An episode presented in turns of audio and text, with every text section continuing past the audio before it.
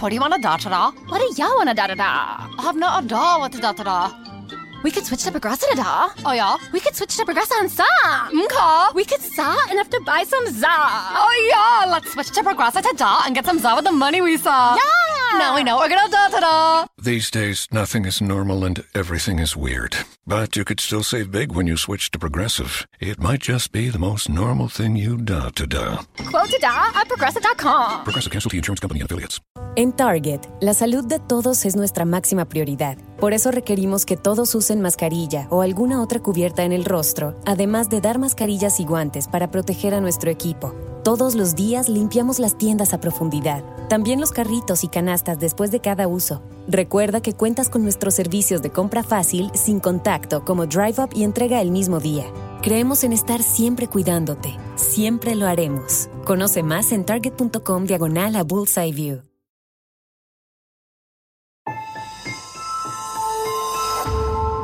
Durante años, se pensó que el Yeti vivía en los Himalayas. ¡Bienvenidos al Himalaya! Hoy, después de una extensiva investigación, sabemos que no es así. El Yeti está en México.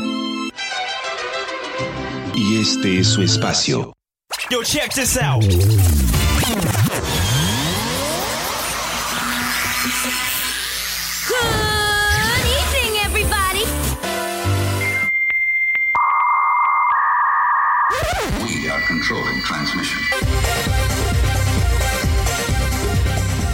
Estás escuchando la nueva temporada de La era del Yeti. Tecnología, actualidad, arte, música, entretenimiento, política y mucho más en este espacio. La era del Yeti.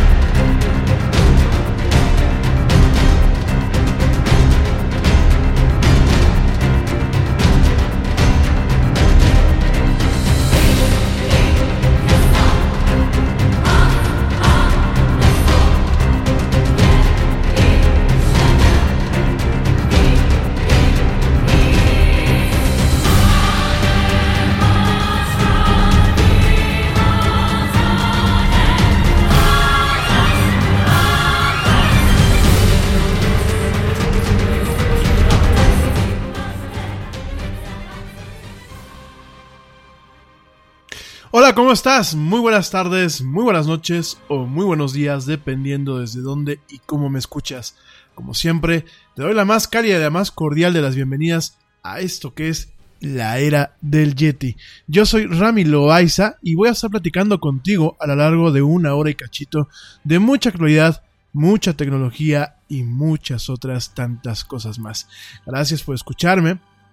Sobre todo gracias a la gente que me escucha en vivo, que participa y que bueno, me ayuda a convertir de este programa un verdadero diálogo, no solamente un monólogo, sino un verdadero diálogo. Gracias a todos ustedes que me escuchan en vivo, en vivo hoy, hoy eh, miércoles, miércoles 14 de noviembre del 2018.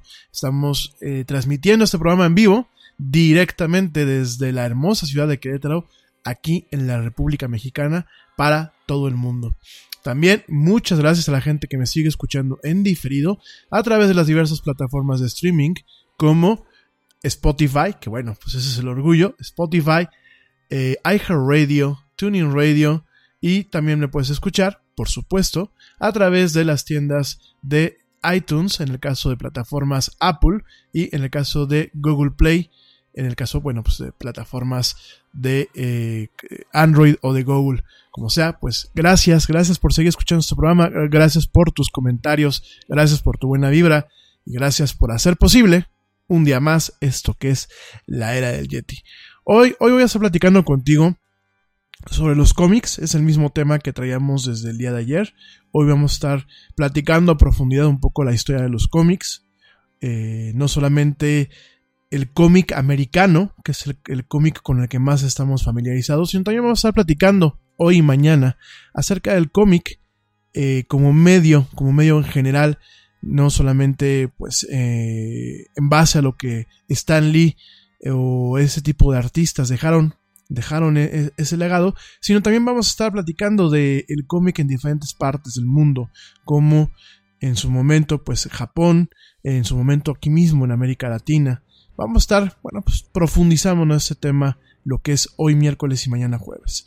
Por otro lado, bueno, pues vamos a platicar un poquito acerca del tema del peso y del kilo. No, no vamos a hablar de dietas, sino vamos a comentar esta nota. Esta nota que recientemente la hemos visto en medios masivos, donde hablan de una supuesta muerte del kilo. El kilo, bueno, cambia de forma, eh, al, al, igual que otras medidas. Vamos a estar platicando a profundidad de ello. Y sobre todo, bueno, pues qué significa para una nueva etapa en el tema de las medidas a nivel internacional. Y bueno en ese sentido pues también el sistema métrico internacional. Hoy bueno pues realmente son la agenda principal. Hoy vamos a estar platicando de estos temas del kilo y de los cómics y de muchas cosas más en esto que es la era del Yeti. Saludos saludos a mi equipo a mi equipo honorario de la era del Yeti a George de Negre y al buen Ernesto Carbó, que bueno, siempre me están echando la mano, enviándome notas, haciéndome comentarios, ayudándome a salir del atolladero en, mientras estamos al aire. Gracias Ernesto, gracias George. Por cierto, también pues un agradecimiento y un abrazo a Cabina Virtual, a Vicky y a Raúl, que bueno, nos ayudan con la transmisión de este programa a algunas partes del mundo. Gracias. Y por supuesto, pues de nuevo una vez más, gracias a ti que me escuchas no solamente en México, sino que me escuchas en lugares tan hermosos y tan lejanos de lo que es este México como eh, Costa Rica, como Colombia, como Ecuador, como Panamá, como Argentina. De hecho, empiezo a ver eh, gente que me escucha Argentina. Espero que les guste el programa y que me sintonicen a diario. Y por supuesto a nuestros amigos del otro lado del charco, a gente en Reino Unido, en España, en Alemania, en Suecia, en Dinamarca, que tenemos por aquí unas entradas estos últimos días, y por último también en Suiza. De verdad, muchas gracias. A los amigos del Yeti que siempre nos acompañan, ya sea en vivo y en diferido, también muchísimas gracias. Un saludo muy fuerte y muy afectuoso a Joana Shonesi, allá en Reino Unido, que pues hoy anda desvelada, la querida Joe, te mando un besote y un abrazote. También, pues, eh, saludos a Ale Dressler, que también está por aquí conectada. Ale de origen mexicano que está estudiando allá en Alemania. Un día, Ale, ojalá que te puedas conectar eh, vía Skype y platicarnos un poquito de tu experiencia este pues a la, aquí al público que nos escucha para que bueno pues les presumas lo que representa pues está estudiando allá en Alemania no solamente pues es un privilegio irse a capacitar a un, país como este país europeo sino también pues tenemos esta parte en donde pues una mexicana este caso Ale pues va a poner nuestro nombre en alto a, un a ese país también saludos a todos mis amigos en España a Meme, a su mamá, a mi amigo Nacho del Pozo, bueno, en general a toda la gente que me escucha, no solamente allá en Madrid, que fue donde viví un buen rato, allá cinco años, sino también a la gente que me escucha en Santa Cruz de Tenerife y también en las Islas Canarias. Muchísimas gracias, de verdad me honran mucho, les mando un saludo muy fuerte. Em, aquí en México, bueno, saludos a Blanquita Chaya, a Bere Castillo, a la güera Luna Frost, a mi amiga Margar Guerre, también saludos a Dani Arias, que ya por aquí me está mandando un mensajito. También saludos también a, eh, permítanme, déjenme, déjenme checar. Espérenme, espérenme, espérenme, espérenme, espérenme, porque luego digo los nombres mal y luego me andan regañando. Espérenme tantito, espérenme tantito, porque tengo ya una lista, pero veo que me están mandando mensajes y comentarios. Saludos, saludos también. Bueno, saludos a mi primo Edgar, allá en en Guatemala. Saludos a mi tío Salo. Saludos a mi tío eh, Leo y a mi, tío, y a mi tía Carolina, allá en Tijuana y en Mexicali. De verdad, pues también saludos por allá. Eh, saludos a Sara Zuccheri, que nos escucha. No me dices dónde, Sarita, nada más ponme por aquí. Pero este, saludos también. Eh, saludos a Susi, a Susi Flores Gasca, de verdad un privilegio que me escuche Susi, gracias. A Claudia Adri, que me escucha desde Vancouver. También saludos a el buen Manu Torres, que pues es co-conductor. Ya esperamos que pronto se incorpore. Pero también saludos que lo me escucha. A mi hermanito Pablo Marín, te mando un fuerte abrazo, amigo. Te mando un fuerte, muy fuerte abrazo. Espero verte pronto. Saludos a mi hermanastra. Saludos también a mi amiga Marianushka, que pues estudió conmigo parte de las maestrías. Saludos también. A mi familia en León, que también constantemente me escucha. A mi amigo Diego, Diego Orlando Navarro, también pues le mando un, saludo y un abrazo. A mi amigo Alan Beristain, que luego me está escuchando, pues también muchísimas gracias por escucharme. bueno, pues en general a toda la gente que me escucha, a mi amiga Meli, que luego me está escuchando en diferido. Y bueno, pues en general de amigos, pues muchas gracias a, los que me escuchan, que son los que acabo de nombrar, amigos que conozco y amigos que pues están presentes todo el tiempo. Eh, personas que me mandan mensajes, saludos a Pablo Guzmán, a Pedro Zambrano, a eh, Saúl Arroyo, a Matusquino, a la Chelita Cuántica, saludos querido amigo Chelita Cuántica, saludos a Hugo Mora, a Jorge Gómez, a eh, Manuel Arias, a Alejandro Cornejo, Carlos Fuentes y saludos por último a Vanessa Alanís.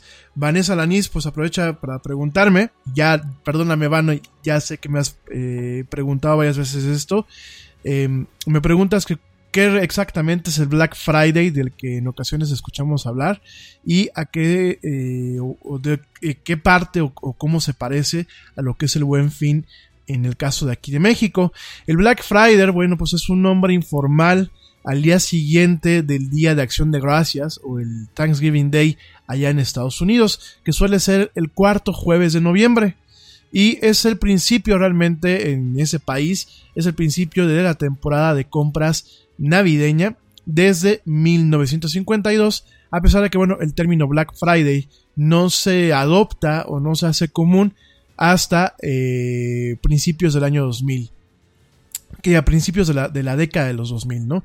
Fue eh, justamente en noviembre del año 2000 hace 18 años, cuando el término Black Friday como tal se empieza a utilizar no solamente para dar eh, a conocer el arranque de esta temporada de compras navideña, sino también para dar a conocer lo que son las ventas promocionales eh, en este país. Eh, en el caso del Black Friday, pues, no, pues muchos vendedores en Estados Unidos abren o muy temprano, o abren inclusive la misma, la misma noche de, Thanksgiving a partir de las 12, una de, las de, la de la mañana y empiezan a hacer lo que son ventas promocionales. No es un día oficial, no, por favor, eh, por ahí me decían, oye, pues es que es un tema ahí como de calendario. No, no es un, un día oficial. Sin embargo, bueno, pues directamente estados como California y otros estados en la Unión Americana observan o llevan a cabo lo que es el día después de Thanksgiving, principalmente manejado como un día de asueto o un día feriado, en donde se les da a eh, empleados del, gobierno del estado, en algunas empresas también lo dan y en algunos contextos también se da sobre todo como en lugar de otros días federales, como lo eh, días de asuntos federales, como lo que es el día de Columbus, lo que es el día 12 de octubre. Entonces, como hay días o hay estados donde ese día no se da de forma oficial, lo que se hace es que el viernes, el viernes a continuación del Día de Acción de Gracias, pues en algunos estados se da ese día como un día festivo. De hecho, bueno, eh, lo que es el Día de Acción de Gracias usualmente arranca con un fin de semana largo y el viernes, el viernes ha sido pues uno de los días más ocupados en cuanto a las compras del año en los Estados Unidos desde el 2005.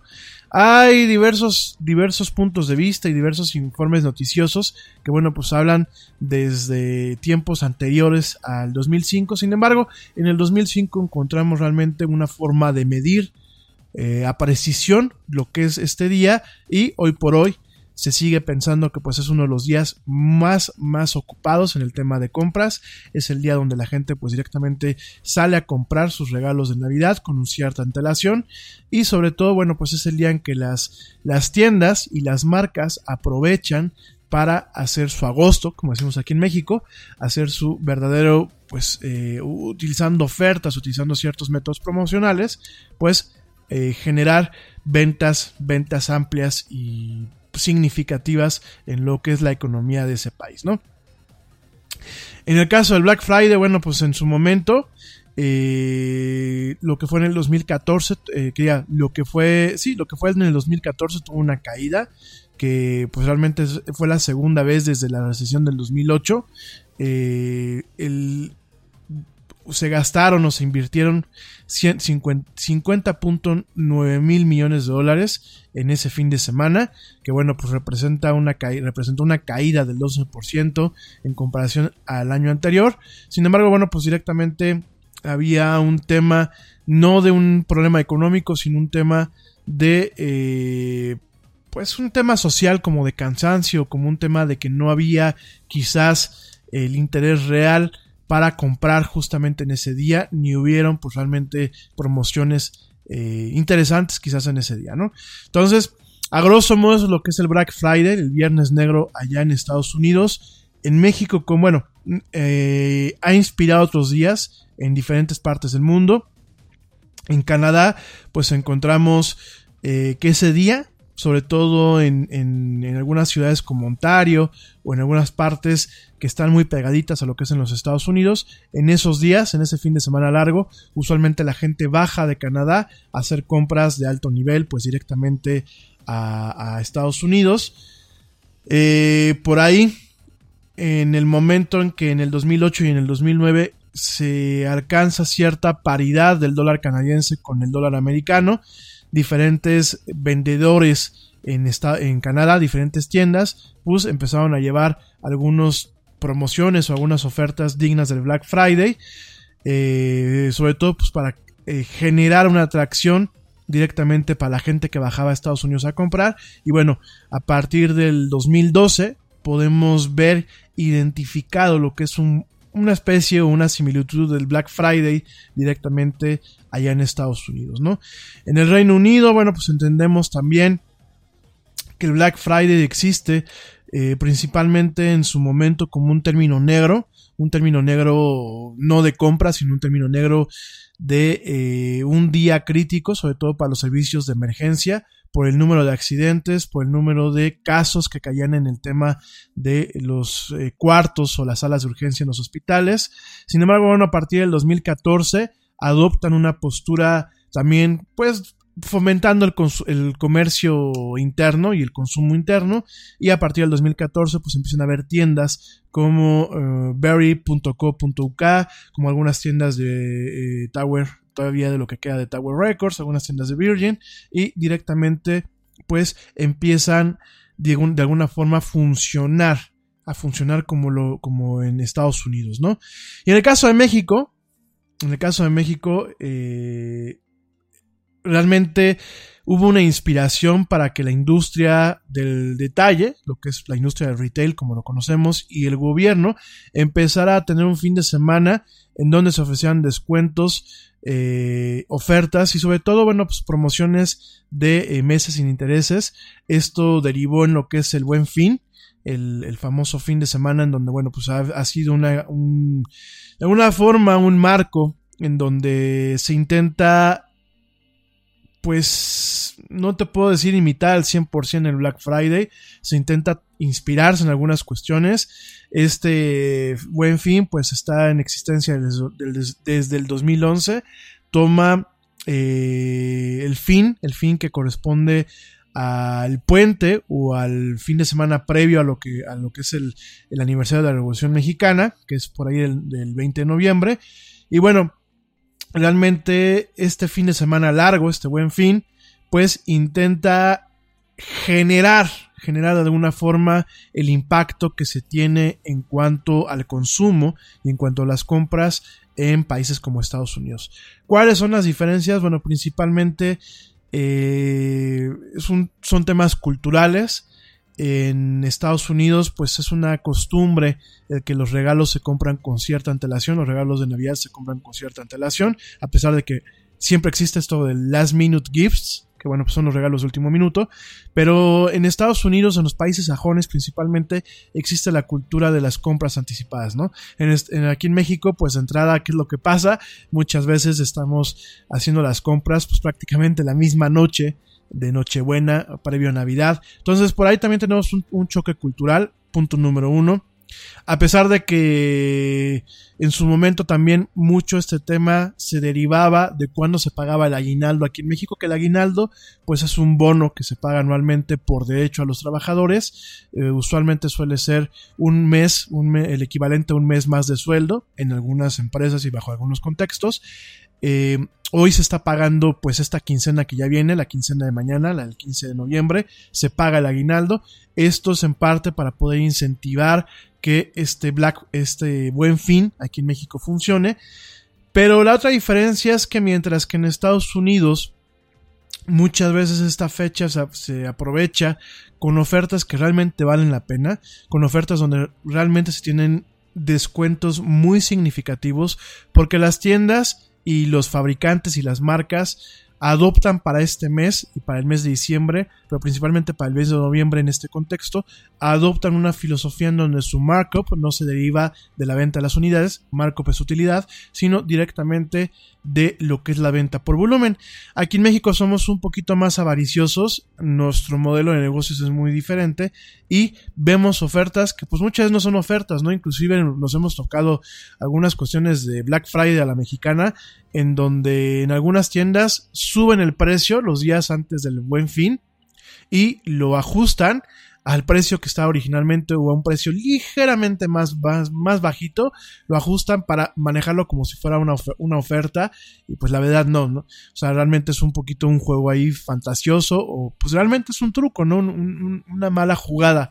Entonces, este, de hecho, por ahí hay un meme, un meme de este personaje de Walt Disney, que es este Goofy o Tribilín, como le llamamos aquí en México, en donde pues vemos a Goofy pegándole al periódico y haciendo una cara así como, vaya, qué ofertón, o puta, qué ofertón.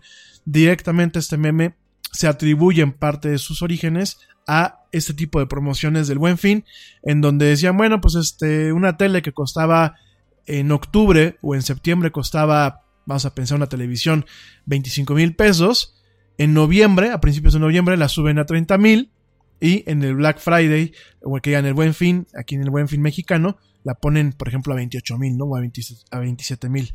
Existe una entidad que es la Profeco, que es la Procuraduría Federal del Consumidor, que en estos últimos tres años ha intentado circunstancialmente regular esta práctica y ha obligado a ciertas empresas a respetar inclusive aquellas ofertas que vengan de un error. Ya pasó con Dell, ya pasó en algunos casos con Walmart. Sin embargo, bueno, no tenemos esta paridad de ofertas, de realmente buenas promociones que se tienen muchas veces en el Black Friday en Estados Unidos, ¿no? Habrá que ver en este sentido qué es lo que este año ofrecerá Amazon, tanto en, el Black Friday como en el Buen Fin. Habrá que ver las demás tiendas, sobre todo pues en este año en donde en México tenemos un consumo que en este último semestre ha caído profundamente Vamos a ver si este fin de semana que viene, pues el, fin de semana del, del, buen fin, hay un rescate del año para pues varias empresas. Habrá que ver qué tipo de promociones manejan. Y sobre todo aquí en México, pues tenemos mucho esto de los meses sin intereses. ¿Por qué en Estados Unidos no existe esto? Porque muchas tarjetas de crédito ofrecen bajo ciertos eh, niveles o bajo ciertas condiciones, ofrecen eh, la capacidad de diferir bajo pues prácticamente tasas de interés preferencial, ¿no? Inclusive por ahí yo veía que hay una, una, una, tarjeta del Chase, del, de Chase, de este banco que es el Chase Manhattan Bank, en donde había un, lo que le llaman un 0, 0% de interés. Entonces tú te puedes endeudar eh, en ciertos en ciertos contextos, te puedes, o en ciertos plazos que ya son de toda la vida, dentro de esas tarjetas, te puedes endeudar, pues a lo mejor por 3, por 4, por 5, por 6 meses, sin ningún impacto. Son ofertas que esas tarjetas ofrecen todo el tiempo, son facilidades que ofrecen. En algunos, pues me tocó ver que habían el 1.2% de interés mensual para las compras. Entonces realmente las promociones no son no son tan impactantes en este contexto como aquí en México, en donde pues, pues las tasas de interés. Progressive presents an interview with your upstairs neighbor. Hi, I'm Tia. The upstairs downstairs neighbor dynamic is so special. We have our own language. Like when I scream at my mom on the phone, the people downstairs bang on the ceiling to show their support. The nighttime's the best time to rearrange furniture. I call it midnight feng shui. And if I sleep through my alarm in the morning, they bang on my door to wake me. So thoughtful. Progressive can't save you from your upstairs neighbor, but we can save you money when you bundle renters and auto insurance with us. Progressive Casualty Insurance Company affiliates and other insurers. Bundle discount not available in all states or situations.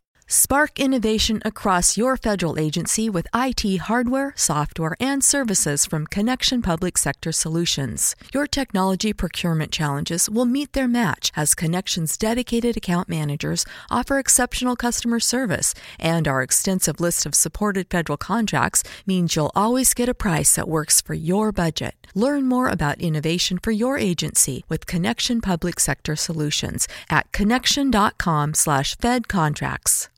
Eh, las tarjetas de crédito son, en el menor de los casos, son costosas, en el peor son muchas veces totalmente leoninas, ¿no? Entonces, habrá que ver, eh, habrá que ver cómo funcionan las cosas aquí en México, habrá que ver realmente qué promociones eh, hay. También te quiero comentar, si tú estás buscando poder diferir, diferir tus gastos a mensualidades sin intereses, hay tarjetas que te lo ofrecen todo el año, principalmente la tarjeta de crédito, no la de servicio, sino la tarjeta de crédito American Express, suele ofrecerte este servicio, donde usualmente te dan seis mensualidades sin intereses. Cuando compras en el extranjero, en prácticamente cualquier compra en el extranjero, o bien directamente en compras en moneda nacional, siempre y cuando sobrepasen los 3 mil pesos, ¿no? Nada, esto lo comento para que lo tengas en mente aquí en el Yeti yo creo que el mensaje que yo te quiero transmitir muchas veces, a pesar de que la tecnología pues cuesta dinero y en algunas cuestiones puede fomentar el tema del consumismo, yo mi recomendación es ahorra, ahorra, ahorra, ahorra. Y digo, lo digo yo que pues realmente mucho tiempo de mi vida no tuve ese buen hábito, pero mi recomendación es ahorra, ahorra, ahorra y en ese tipo de promociones solamente compra lo que tú consideres indispensable, de preferencia que lo puedas matar de un fregadazo el, pago, no hagas las cosas muy largas y sobre todo no te endeudes demasiado con mensualidades sin intereses porque al final del día muchas veces hay gente que compra por aquí, por allá y por acá y por acá y cuando te das cuenta tienes una renta mensual que puede ser en muchos casos tremenda, muy muy grande y pueden ser verdaderas bolas de nieve, ¿no? Entonces nada más mi recomendación de forma muy humilde es ahorra ahorra, ahorra, ahorra. Este fin de semana que viene el buen fin, compra solamente lo estrictamente necesario, solamente lo que tú le puedas dar un uso. Los regalos de Navidad, regala utilidad, no regales tonterías. Eh, y por favor, gente, si van a hacer buenos regalos, no regalen ropa. Yo creo que la ropa muchas veces conviene que uno vaya y se pruebe el suéter y que pues bueno, directamente cada quien consuma lo que le corresponde en el tema de ropa por tallas y por gustos. Eh, si no saben qué regalar, mejor regalen tarjetas de regalo, de verdad. Pero de verdad ya, ya no regalen ropa, son malos regalos. Y si realmente creen que conocen a una persona y le quieren hacer un buen regalo, pues regálenle un buen libro, regálenle una colección de películas, no un mugroso DVD. Digo, no lo digo de mal. Yo sé que en Navidad y en este tipo de cuestiones lo que cuenta es el detalle. Pero si ya van a hacer una inversión, o sea, si van a hacer un buen regalo y no van a caer en el tema de la tarjeta de regalo, regalen algo bueno. O sea, no, que no sea muy caro, pero que sea útil. Un libro, una herramienta, eh, por ejemplo, de, tecnología, eh, qué sé yo.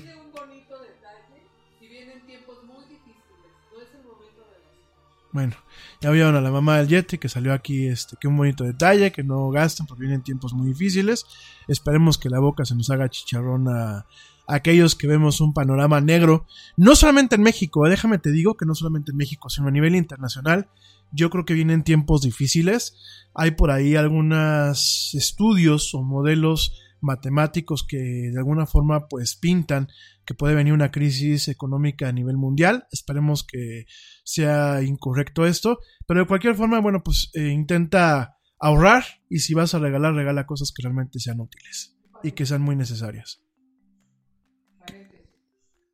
El señor que nos hizo el favor de poner el, mandado en las bolsas, que es un señor de la tercera edad, dice que desafortunadamente él ve que con el presidente electo nos va a ir de la fregada. Bueno. Y es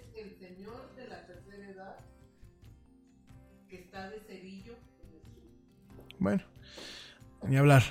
Ya escucharon a la, a la mamá del Yeti. Por más que no queremos politizar este programa, bueno, pues caemos en ese tipo de cuestiones.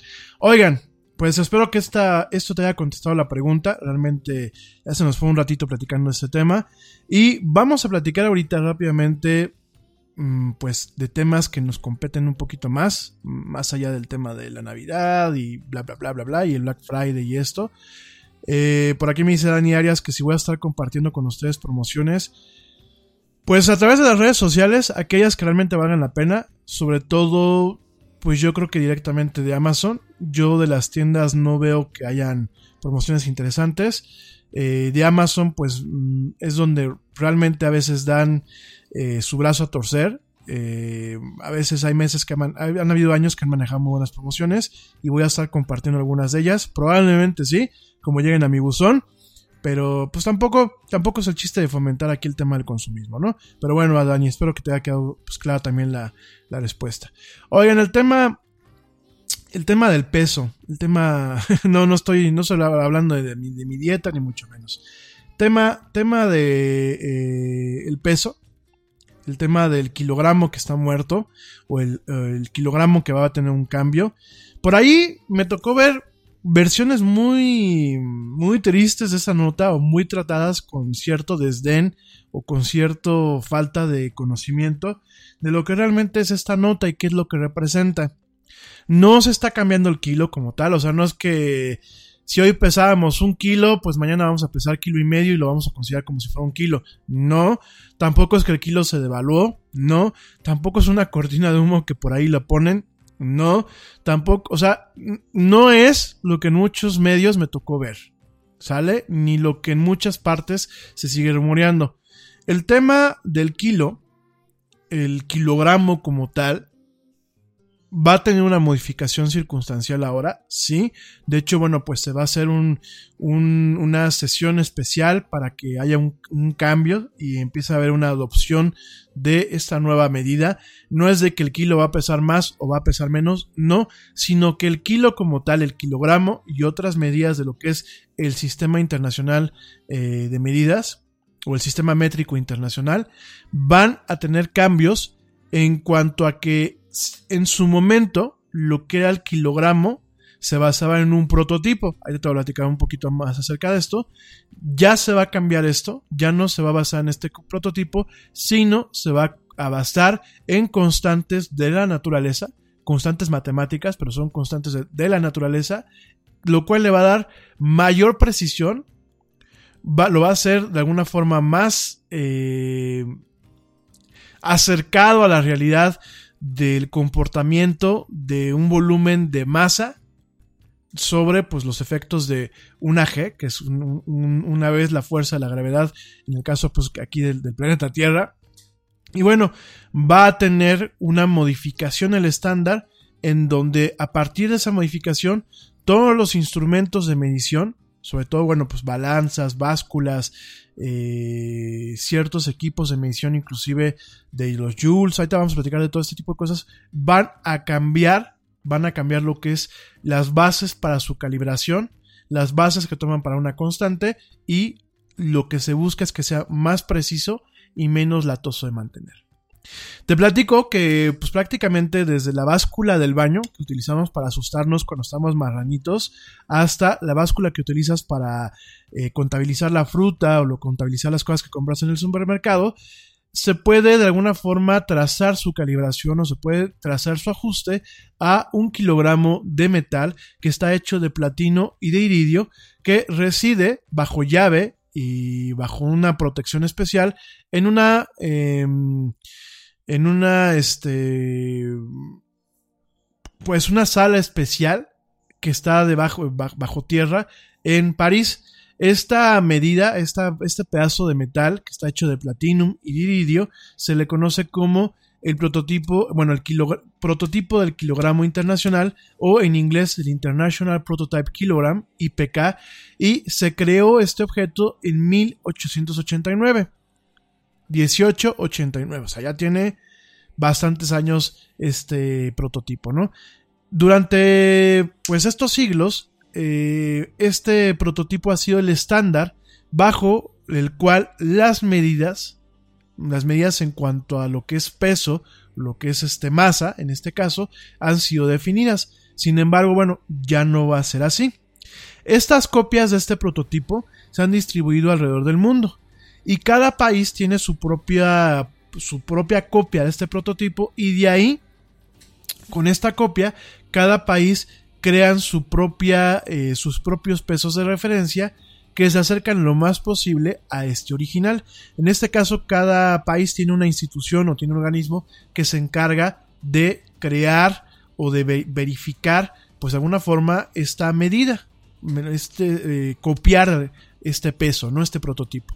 En este caso, en el caso de México, eh, existe el Instituto Nacional de Metrología, que de hecho está aquí en Querétaro, la base principal de este instituto, y cuenta con una instalación especial donde se tiene la copia de este prototipo y de ahí se hacen los eh, prototipos similares para poder utilizar cada uno de estos aparatos, o bueno, de estos pesos, se mandan a diferentes instituciones para poder calibrar los equipos o las cuestiones que lleven o que requieran este, la noción de lo que es esta medida, ¿no? Esto pues se utiliza en laboratorios, en fábricas, en supermercados, en panaderías, en industria, o sea, en general, este tipo de calibración es importante porque es lo que da la precisión para saber pues que un kilo realmente pesa un kilo, ¿no?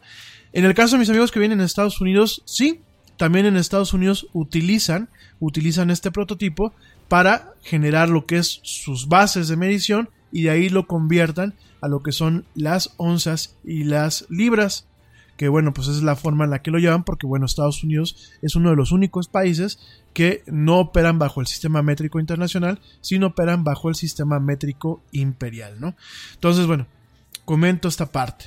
Sin embargo bueno este viernes el este viernes 16 de noviembre hay una hay un pues hay un meeting hay un hay un evento especial en el eh, en el Ministerio Internacional de Medidas, en donde, bueno, pues directamente, después de haber servido durante 129 años como el estándar del mundo, este kilo, este kilo, este kilo que es, pues es el, prototipo internacional del kilogramo, o como le llaman en francés como Le Grand K, que es el gran, el gran K o el gran kilo, va a ser modificado, ¿no? En este caso, bueno, pues la gente que trabaja en el en la oficina internacional o Buró Internacional de Medidas y Pesos, van a que bueno, pues es la entidad que se encuentra en Versalles y que va y que regula constantemente lo que es el sistema métrico internacional, va a votar para reemplazar este artefacto físico con una definición del kilogramo basado en una constante fundamental de la naturaleza. Este cambio, en caso de que se haga, pues no nos vamos a enterar, o sea, el usuario normal vamos a estar normal, no es que tu penca de plátanos vaya a pesar más, o tu papaya, o lo que tú compres en el supermercado, o lo que pesamos cada uno de nosotros, vaya a ser más o vaya a ser menos. Sencillamente va a haber un ajuste que principalmente lo vamos a notar en laboratorios y en fabricantes de básculas o de pesas que van a tener la obligación de calibrar sus herramientas de medición utilizando, bueno, pues esta nueva constante en vez de directamente lo que era el kilo, el kilo original, ¿no? El prototipo del kilo original. Entonces, esto es un cambio, lo comenta el doctor Stefan Schlaminger, que es un, es un físico de lo que es el Instituto Nacional de Estándares y Tecnología de los Estados Unidos. Directamente, bueno, pues él que aparte ha sido uno de los que han propuesto este cambio y que ha trabajado en el equipo que se va a utilizar para poder hacer este cambio, pues directamente él dice que es como el cometa Halley de la metrología, es un parteaguas y va a ser totalmente algo innovador y totalmente fuera de lo común el que haya un cambio o una redefinición de esta magnitud en estos contextos, ¿no? Entonces, en este sentido, bueno, pues va a haber, va a ser un cambio en donde el valor del kilogramo, o sea, el kilogramo no va a dejar de ser un kilogramo, pero su valor, en vez de estar soportado o cimentado en base a este prototipo, el valor del kilogramo estará sujeto a una constante, a una constante directamente que proviene de lo que es la naturaleza. Entonces, en este contexto, eh, se va a hacer un ajuste especial un ajuste especial en donde se toma en cuenta lo que es el valor de la masa como tal, la masa dentro del contexto de la gravedad de la Tierra. Durante muchos años intentar redefinir el kilogramo utilizando constantes universales ha sido muy difícil. Sin embargo, bueno, a partir de eh, proyectos que y, resultados que son frutos de dos eh, premios Nobel en física cuántica y de la construcción de cierta maquinaria netamente compleja y específica para esta tarea, con todo ese trabajo que proviene de doctores como el señor, eh, bueno, el doctor Brian Keeble, que es un, físico británico, entre el doctor Brian Keeble y eh, pues dos premios Nobel, más conocimientos eh, de toda la vida, bueno, de toda la vida, conocimientos físicos que ya están cimentados y que ya están de alguna forma validados y revalidados como la constante de Planck, a partir de todas estas constantes van a hacer una medición, una medición especializada con un equipo pues de alta precisión, en donde en vez de utilizar un peso, se van a medir pues directamente lo que es la interacción de la materia en lo con los campos electromagnéticos, con la fuerza de la gravedad en nuestra Tierra, y utilizando todo esto y generando lo que se le conoce como la báscula Kibble, que es un equipo que lleva años en el laboratorio, utilizando esta báscula Kibble, lo que se va a hacer es generar una medición lo más precisa, lo más precisa utilizando métodos de óptica, métodos de, por ejemplo, vamos a, van a, se va a utilizar un interferómetro láser para poder hacer algunas mediciones de longitud, se va a utilizar ciertas cuestiones de voltajes, de corrientes, y en este caso, con todas estas constantes que ya están de alguna forma alineadas, se va a hacer un ajuste con esta máquina, con la báscula Kibble, y directamente se va a generar una medida basar una constante más allá de utilizar pues directamente lo que es un kilo normal, ¿no? Obviamente el cambio no es, no es trivial, no es algo sencillo. Si se llega a hacer eh, una medición precisa del kilogramo utilizando esta báscula, la báscula Kibel, se hará hasta el mayo, hasta el mayo del año que viene, el 2019. De alguna forma esta conferencia es, la, es una forma de validar ya por protocolo que se va a utilizar este mecanismo para poder generar esta medida. Y sobre todo de alguna forma es pues una ratificación en donde no solamente se va a decir sí, el kilogramo ya no se va a medir en base al prototipo del kilogramo internacional, sino que además de esto, las medidas que puedan estar asentadas o soportadas por lo que es el kilogramo, como lo puede ser el ampere, el kelvin, el mol, van a tener cambios.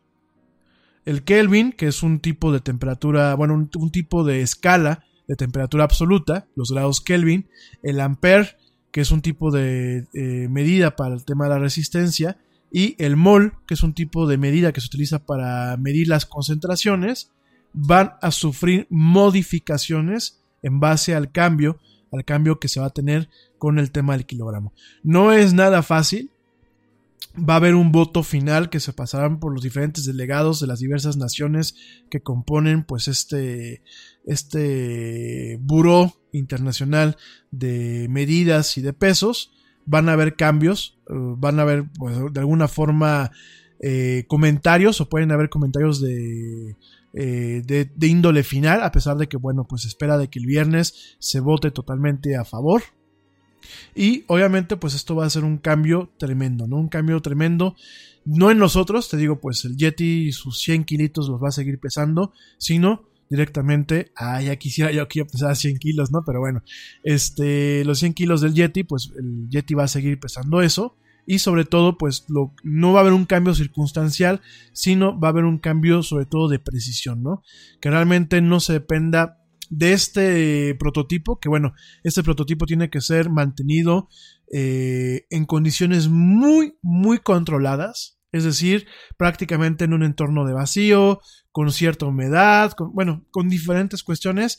Eh, las copias han solido dar errores, y errores que en, ocasiones se pueden ir acumulando. Entonces aquí la idea es que ya no se utiliza este, este prototipo, ya no se utiliza este medio físico que sigue dando imprecisiones y que cuando muchas llega la báscula de tu casa ya acumulas varios márgenes de imprecisión, sino que directamente sea una medida, una medida que pues va más allá de lo que es el kilo como se conocía, sino va, va intrínsecamente conectado a una medida eh, de una constante que existe en la naturaleza y en base a esto, bueno, pues de ahí se va a marcar lo que es directamente eh, este nuevo kilo que no, a ti a mí no nos va a afectar. ¿En dónde va a afectar? A los fabricantes de básculas, a los fabricantes de equipos de medición de precisión y sobre todo va a afectar a ciertos experimentos, a ciertos protocolos de investigación y a ciertas cuestiones en donde cada día se requiere de mayor precisión para que estos tipos de investigaciones o estos trabajos científicos arrojen resultados que realmente permitan un avance certero en el desarrollo del ser humano, ¿no?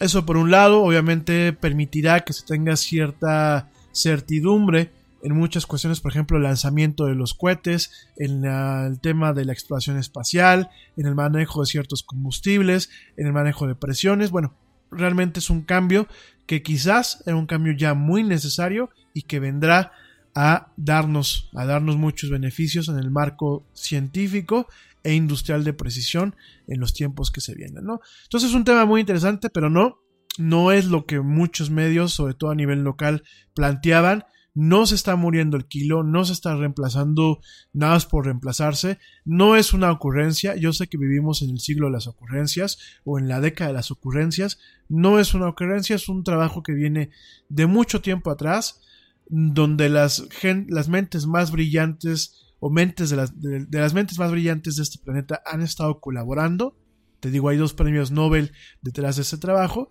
y por supuesto es algo que quizás a ti y a mí no lo veamos los resultados o los beneficios a, a ojo pelón, pero en algún momento pues nos va, nos va a tocar ser beneficiarios, aunque sea de forma indirecta, de mediciones que cada día sean mucho más precisas. Entonces, bueno, pues ese es el tema del kilo. Se nos muere el kilogramo como lo conocemos, pero llega un nuevo kilogramo más, más preciso, ¿no? Por ahí algunos de ustedes me preguntaban ahorita que está hablando de esto, bueno, ¿por qué los americanos siguen manteniendo el tema del sistema métrico eh, imperial? La verdad yo no lo sé. No tengo una respuesta sencilla a esto. Déjenme investigo con un poquito más de precisión y con todo gusto les comparto, ¿no? Eh, me parece que, pues, yo creo que debe ser inclusive un tema político. Este manejo de utilizar el, sistema imperial, a pesar de que, bueno, ya mismo, el mismo imperio británico ya no lo utiliza. Ya en, en países como, como Inglaterra, como el Reino Unido, pues ya no se utiliza el sistema imperial, ya se utiliza el sistema métrico. Habrá que ver. Yo creo que obedece también en ocasiones es una tontería lo que voy a decir, pero por eso mismo no, no, no estoy dando una respuesta oficial o de alguna forma una, respuesta precisa. Estoy dando una, una respuesta netamente del Yeti que está basada en mi opinión. Yo creo que también es una forma de los Estados Unidos de decir, miren, somos únicos y especiales y es a lo mejor un, en parte un capricho, ¿no? Yo también entiendo que tendrían que haber muchos cambios para hacer un cambio radical y decir, pues ya no, ya no manejamos las libras ni las onzas, ahora vamos a manejar directamente el kilo y los gramos. No, me queda claro que no es un cambio de la noche a la mañana, que tendría que ser un cambio escalonado. ¿Por qué no se ha hecho? Te soy sincero, no lo sé, pero a mi opinión yo creo que es un tema como de capricho, no es un tema como de decir, bueno, nosotros somos el país más fuerte del mundo ahorita, durante, bueno, no solamente ahorita, sino ya durante muchos años atrás, y, de alguna forma hacemos lo que se nos da la gana, y una de esas formas, pues es manejar nuestro propio sistema de mediciones, ¿no? Hay que recordar que en el sistema métrico, pues manejamos el centígrado, el Kelvin, manejamos el kilo, el litro, eh, el gramo, los metros, y en Estados Unidos, bueno, pues se maneja lo que es eh, la pulgada, este, la milla, el galón, la libra, la onza, bueno, son cuestiones ahí. Eh, el Fahrenheit, por ejemplo, en el caso de la temperatura, el Fahrenheit. Entonces, pues bueno, son, son cuestiones que ya están ahí y que de alguna forma eh, puede, puede tener eh, repercusiones, ¿no? Por ahí me dice mi, mi, papá, que me está mandando aquí mensajes, mi papá, me dice, bueno, por lo costoso que es cambiar todas las unidades de medida, pues obviamente es, es costoso, ¿no? Y aparte tiene un costo de logística, sí. Sí, yo, yo concuerdo contigo, y no, yo creo que no es de enchilame la otra gorda Petra, ¿no? Pero yo creo que sí debería de haber un plan en algún momento de los Estados Unidos, pues por, por, por llegar al mismo nivel, ¿no? O por estar en el mismo, en la misma frecuencia. Eh, ¿Por qué? Porque obviamente en esta conversión pueden haber errores, y ya pasó en su momento que un cohete, un cohete no alcanzó a a llegar a buen, a, buen fin, no alcanzó a colocar su payload, su carga, no alcanzó a colocarla, de hecho, bueno, pues tuvo un accidente hace ya algunos ayeres, debido a qué? Debido a que, pues en la conversión de galones a litros, en el caso de, no, perdónenme, fue una conversión de masa, de kilos a libras, hubo un problema y no se cargó de forma adecuada lo que es el combustible en ese cohete, y tuvieron ahí un problema, ¿no? Además de hacer los ajustes estructurales. Sí, totalmente, cuando dicen que, las, que no es ciencia de cohetes, pues total, totalmente de acuerdo, ¿no?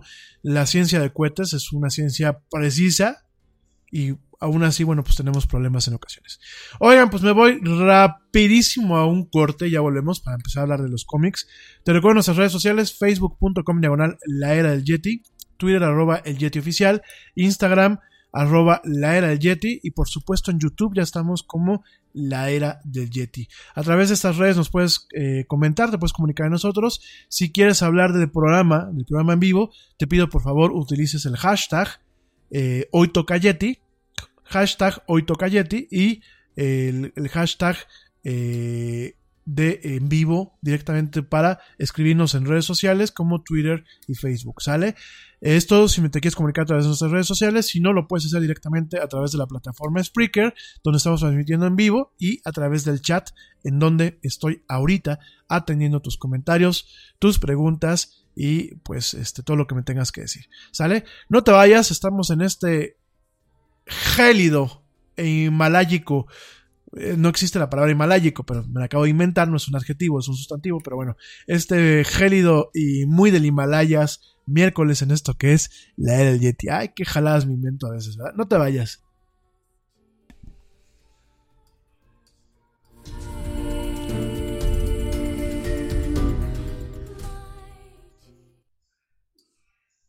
Yo, check this out. This podcast is brought to you by ESET, the global leaders in cybersecurity. ESET business solutions range from endpoint and mobile security to encryption, two factor authentication, and advanced threat detection. And they've just introduced their new endpoint security management platform called ESET Protect. The ESET Protect business security bundles take security to a whole new level. For small businesses and MSPs, I recommend ESET Protect Advanced to cover all your security bases. ESET Protect Advanced includes endpoint protection, cloud sandboxing for advanced threat detection and prevention, full disk encryption, file server security, and cloud based console. Right now, you can save 20% with this limited time offer. So you're not only getting best in class cloud managed protection against advanced attacks, you're enjoying a significant discount. Not yet convinced? Don't worry. You can also get a free trial and an interactive demo at business.eset.com/radio. Get 20% off ESET's new business cybersecurity bundle, ESET Protect Advanced, at En Target, la salud de todos es nuestra máxima prioridad. Por eso requerimos que todos usen mascarilla o alguna otra cubierta en el rostro, además de dar mascarillas y guantes para proteger a nuestro equipo. Todos los días limpiamos las tiendas a profundidad, también los carritos y canastas después de cada uso. Recuerda que cuentas con nuestros servicios de compra fácil, sin contacto, como Drive Up y entrega el mismo día. Creemos en estar siempre cuidándote. Siempre lo haremos. Conoce más en target.com diagonal a Bullseye View. Este corte también es moderno. No te vayas.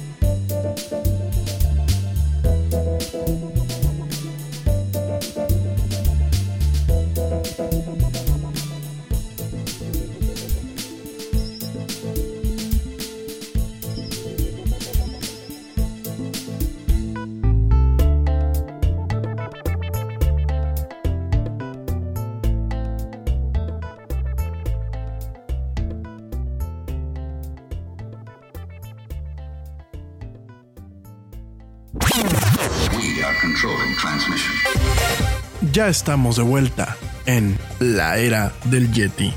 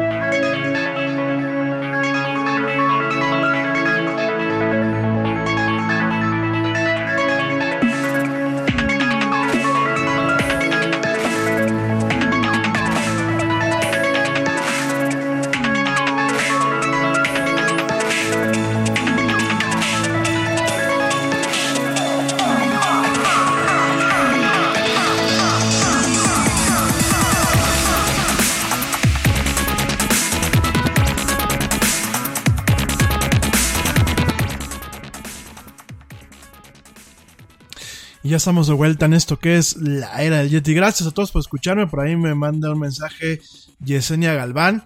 Me dice que le gusta mucho el programa, que por qué no lo transmito en las mañanas, que para que pueda dejar de escuchar a Fernanda Familiar. Ah, Yesenia, este... Gracias por tus comentarios. Bien, no lo transmito en las mañanas, porque pues en las mañanas chambeo. Este, aparte de este proyecto que traigo con ustedes en las noches, que pues, realmente ahorita de momento es un hobby. Eh, un hobby que me tomo muy en serio, pero pues es de alguna forma un hobby, una, no es una profesión principal. Pues en las mañanas yo tengo chamba, tengo otras ocupaciones y pues no lo puedo hacer, ¿no? Este, primero, ¿no? Y segundo, pues, ¿qué tiene de malo Fer, no? Fernanda Familiar, que es aquí una locutora aquí en México. Digo, no es perfecto, yo creo que ningún locutor somos perfectos, pero pues ya tiene muchos años en la radio. Fernanda es una institución, tiene pues, prácticamente lo que yo tengo de edad en la radio, es alguien que le ha talachado. Yo no coincido en muchas cosas con ella, pero no puedo dejar de reconocer su trayectoria, las tablas que tiene. Ya quisiera yo tenerlas, espero que en algún momento llegara a tener ese nivel que ya tiene para poder hablar en la radio todos los días, de lunes a viernes. Y pues cada quien su gusto, ¿no?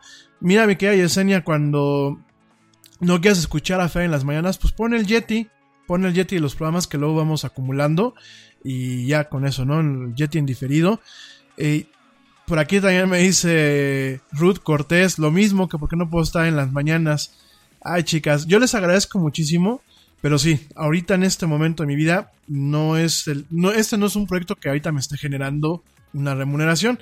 Si en algún momento me llegan a dar chamba en alguna radiodifusora o encontramos la forma de tener patrocinadores y que realmente esto funcione de otra, de, otra forma, pues con todo gusto, ¿no? En la mañana, porque yo sé que aparte en la mañana pues uno puede tener más rating que por ejemplo hasta ahora, ¿no? Pero también para eso tenemos el tema del podcast, pues, prácticamente me puedes escuchar a, cualquier hora y en donde tú gustes, ¿no? Pero gracias por sus comentarios, la verdad me honran muchísimo y, no se crean, si los tomo en cuenta, ¿no? De hecho, pues para mí también sería muy a gusto transmitirlo en la mañana, porque ahorita en mis tardes podría utilizarlas para irme al cine o etc., ¿no? Pero bueno, vamos, vamos con, con calmita, como, dijo, como dicen, pues Roma no se hizo en un día este es un proyecto que a pesar de que ya llevamos dos años, pues de alguna forma este es el primer año que arrancamos con aras de profesionalizarlo, con aras de hacer una, una franquicia que inclusive pues en su momento genere dinero. Y bueno, pues es poquito a poquito. Pero gracias por sus comentarios. Eh, Daniel Villanueva me dice que por favor platique sobre Arduino. Sale, miran, y yo sé que eres una de las tantas personas más que me platique, que me dicen que platique sobre Arduino. Les prometo que ahora sí voy a hacer un programa especial sobre Arduino. ¿Sale? No les digo para la próxima semana porque luego no hay chance y ya tengo parte de la agenda para la próxima semana, pero les prometo que sí voy a hacer un programa especial.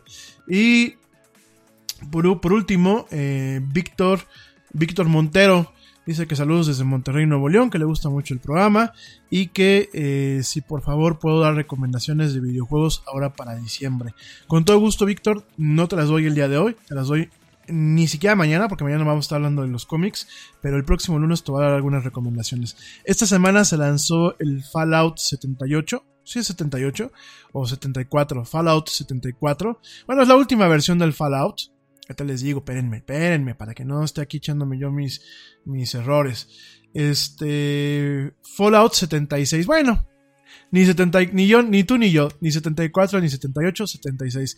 Fallout 76, pues es una especie de juego multijugador, en donde, bueno, tenemos este universo eh, postapocalíptico, que es este universo del Fallout, que ya es eh, muy conocido, es esta empresa que se llama Bethesda, se lanza el día de hoy.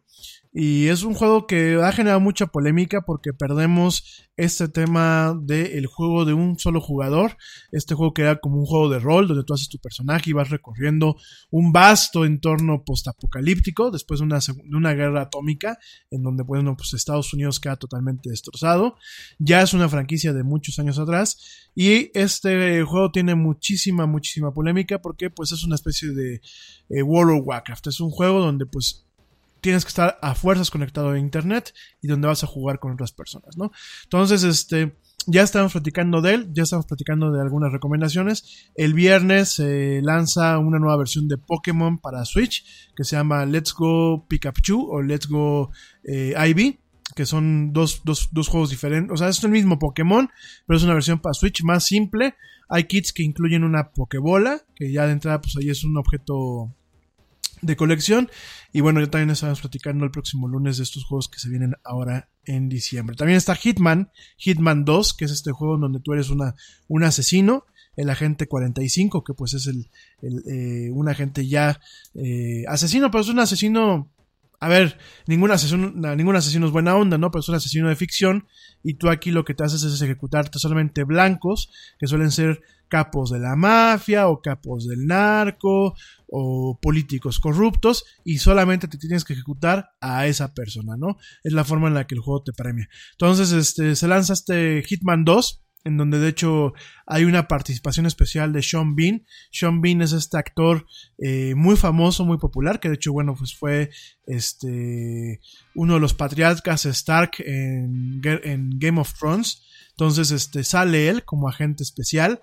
Eh, es un blanco que tú te tienes que ejecutar en su momento y pues tiene su escenario, tiene su tráiler, bueno, es un juego bastante interesante este juego de eh, Warner y de EO, EOI Interactive que pues llega en esta segunda versión, Hitman 2, ¿no? Y vamos a estar platicando eso pues el próximo lunes, ¿sale? Eh, gracias a todos por sus comentarios, por sus preguntas, por sus dudas, bueno, por todo lo que ustedes me llegan. Aquí me dice Liliana Albornoz, me dice que hoy me siente más espeso que otros días. Sí, un poquito, yo creo que hace el frío.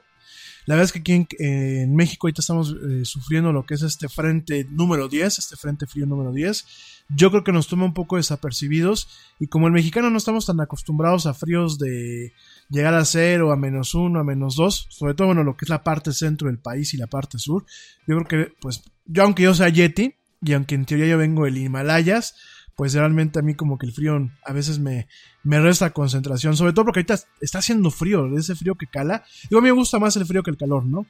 Pero ahorita siento ese frío que siento los pies totalmente helados.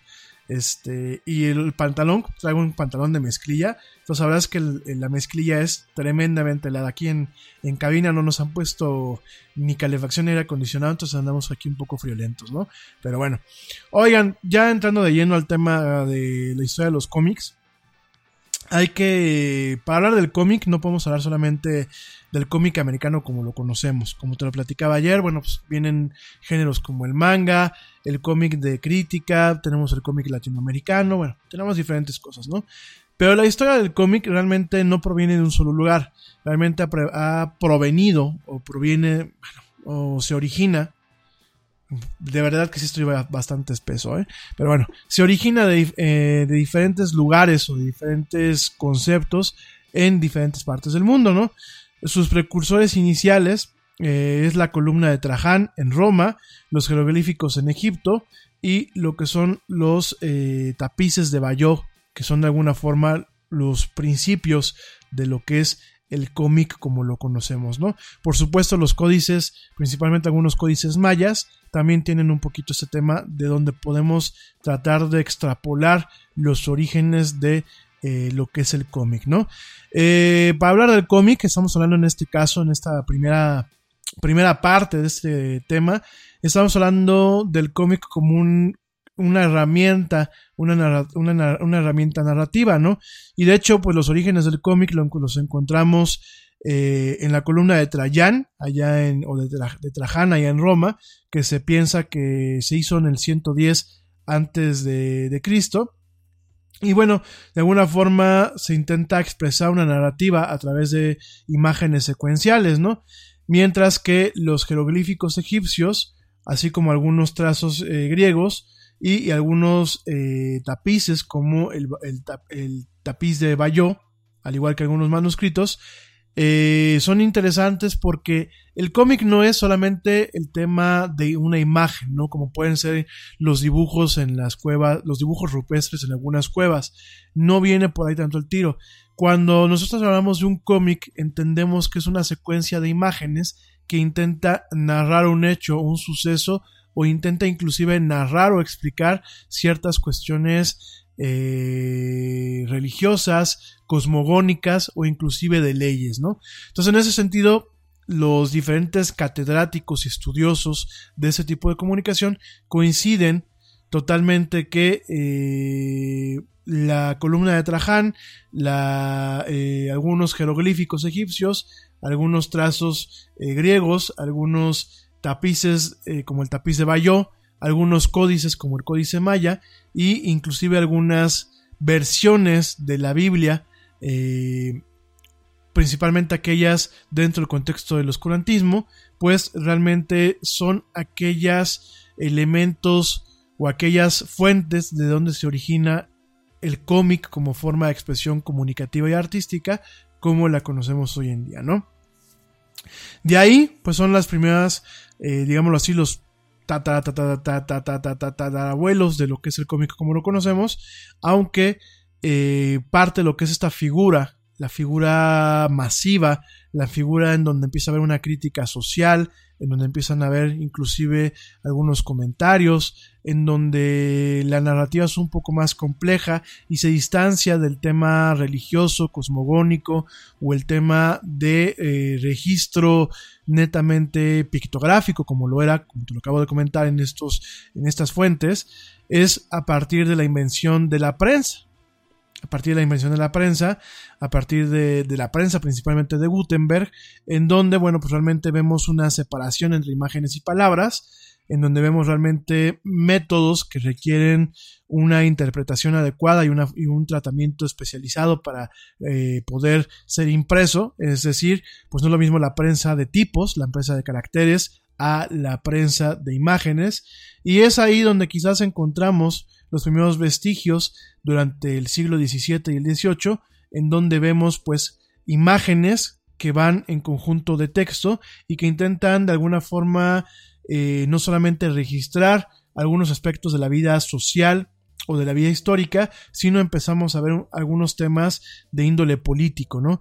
Empezamos a ver eh, las sátiras, las caricaturas, empezamos a ver algunos er, eh, elementos que hoy damos por sentados, pero en aquel entonces, bueno, empezamos a ver elementos muy innovadores como la burbuja, la burbuja donde va pues el diálogo, donde va eh, lo que está diciendo el personaje y los encontramos pues en estas épocas, ¿no? De acuerdo a la historia, encontramos que uno de los primeros creadores de cómics fue William Hogarth, eh, William Hogarth, ese señor, pues lo encontramos que tuvo una, una participación entre 1697 y 1764, en donde Hogarth creó siete tipos de imágenes en secuencia que se le conocían como sujetos morales modernos, ¿no? O temas morales modernos. En uno de sus trabajos, que se llamaba El progreso del escriba, bueno, pues estaba de alguna forma compuesto de diferentes eh, lienzos o diferentes imágenes y de alguna forma eran estas ocho impresiones pues era, mm, era una especie de narrativa, ¿no? De ahí también vimos por ahí unas placas o unas narraciones que se llamaba el matrimonio a modo, en donde, eh, o el matrimonio a la moda, en donde veíamos pues eh, la firma de un contrato matrimonial entre eh, lo que era en aquel entonces pues Lord Squanderfield, que era multimillonario, era una persona de la burguesía, y una... Eh, una muchacha pobre, una muchacha pobre, que el papá, el papá de esta muchacha que era mercader, pues firmaba un, contrato para eh, generar un matrimonio, pero también para quedarse con su hija, ¿no? Entonces estamos viendo eh, de alguna forma un, imágenes que en un principio podrían ser consideradas como unas imágenes de registro sobre hechos sociales. Sin embargo, en, esta, en este conjunto de imágenes encontramos realmente una crítica social o una crítica a este tipo de circunstancias, en donde vemos en la segunda imagen que ya es como que la primera noche, la primera noche eh, fuera de la pareja recién casada, en donde vemos un perro que tiene pues directamente le está, se está robando un pañuelo del bolsillo del marido que de alguna forma pues intenta aludir a la, a la infidelidad de eh, su mujer, ¿no? De, de, su mujer que tiene este mismo pañuelo, este mismo bonnet que así se le conocía, ¿no? Entonces vemos un poquito este, esta herramienta pictográfica o visual ya como un, como un tema de crítica, como un crítica, crítica a las sociedades.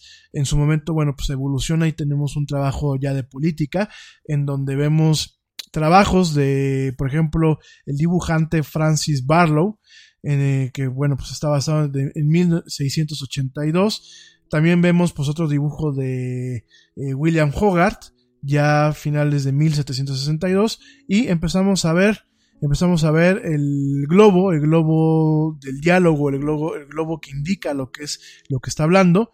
Eh, este globo viene de la filactería que se origina en periodos medievales y de alguna forma pues este globo ya intenta de alguna forma darle una voz, una voz real a los personajes, ¿no? Estas filacterías que aparecen muchas en los milagros o en algunos cuadros de índole religiosa, pues las vemos evolucionada directamente en un en una herramienta de comunicación netamente usada para el diálogo o para comunicarle al espectador lo que la imagen quiere decir de forma textual, ¿no?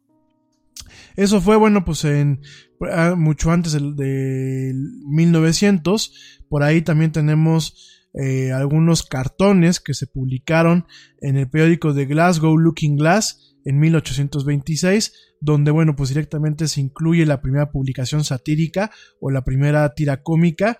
Eh, esta publicación después se, llamaría ya directamente como The Northern Looking Glass y directamente lo que hacía era burlarse de las modas y de la política de esos tiempos, ¿no? Tenían varios de los elementos que hoy encontramos en el cómic moderno, incluyendo algunas imágenes con subtítulos que eh, de alguna forma daban pie a una narrativa continua que usualmente se contaba no solamente en un solo número, sino en diferentes números y utilizaba también lo que es la sátira, la caricatura y las expresiones verbales a través de estas burbujas, ¿no? Cuando hablamos de caricatura, no hablamos solamente de la caricatura que encontramos en la televisión o la caricatura con la que muchos crecimos, sino la, la caricatura es un modo de satirizar o de hacer comedia a partir de un personaje. Cuando uno va y te dibujan una caricatura, usualmente te dibujan con proporciones muy exageradas, eh, inclusive rayando en lo cómico, rayando en lo feo, eh, de alguna forma con un, con un tema, principalmente en algunas cuestiones de burla, eh, de burla los caricaturistas que por ejemplo nos encontramos en las playas o en algunos centros turísticos es más que nada una burla eh, saludable, es una burla hacia uno mismo, lo que yo, le llamo el autobullying, es más que nada como una forma de tomarnos las cosas menos en serio, es una forma de tener una representación iconográfica, no de precisión, sino una, una representación pictográfica o iconográfica de nosotros mismos de una forma más light, más ligera, pero también encontramos muchas veces el tema de la caricatura, pues una forma de ejemplificar o demostrar eh, a una persona principalmente del ámbito público, como puede ser un político, como puede ser una celebridad, de una forma cómica que de alguna forma nos lleve o, nos atraiga a ese personaje en el plano pues de todos los demás, ¿no? Del ciudadano de a pie.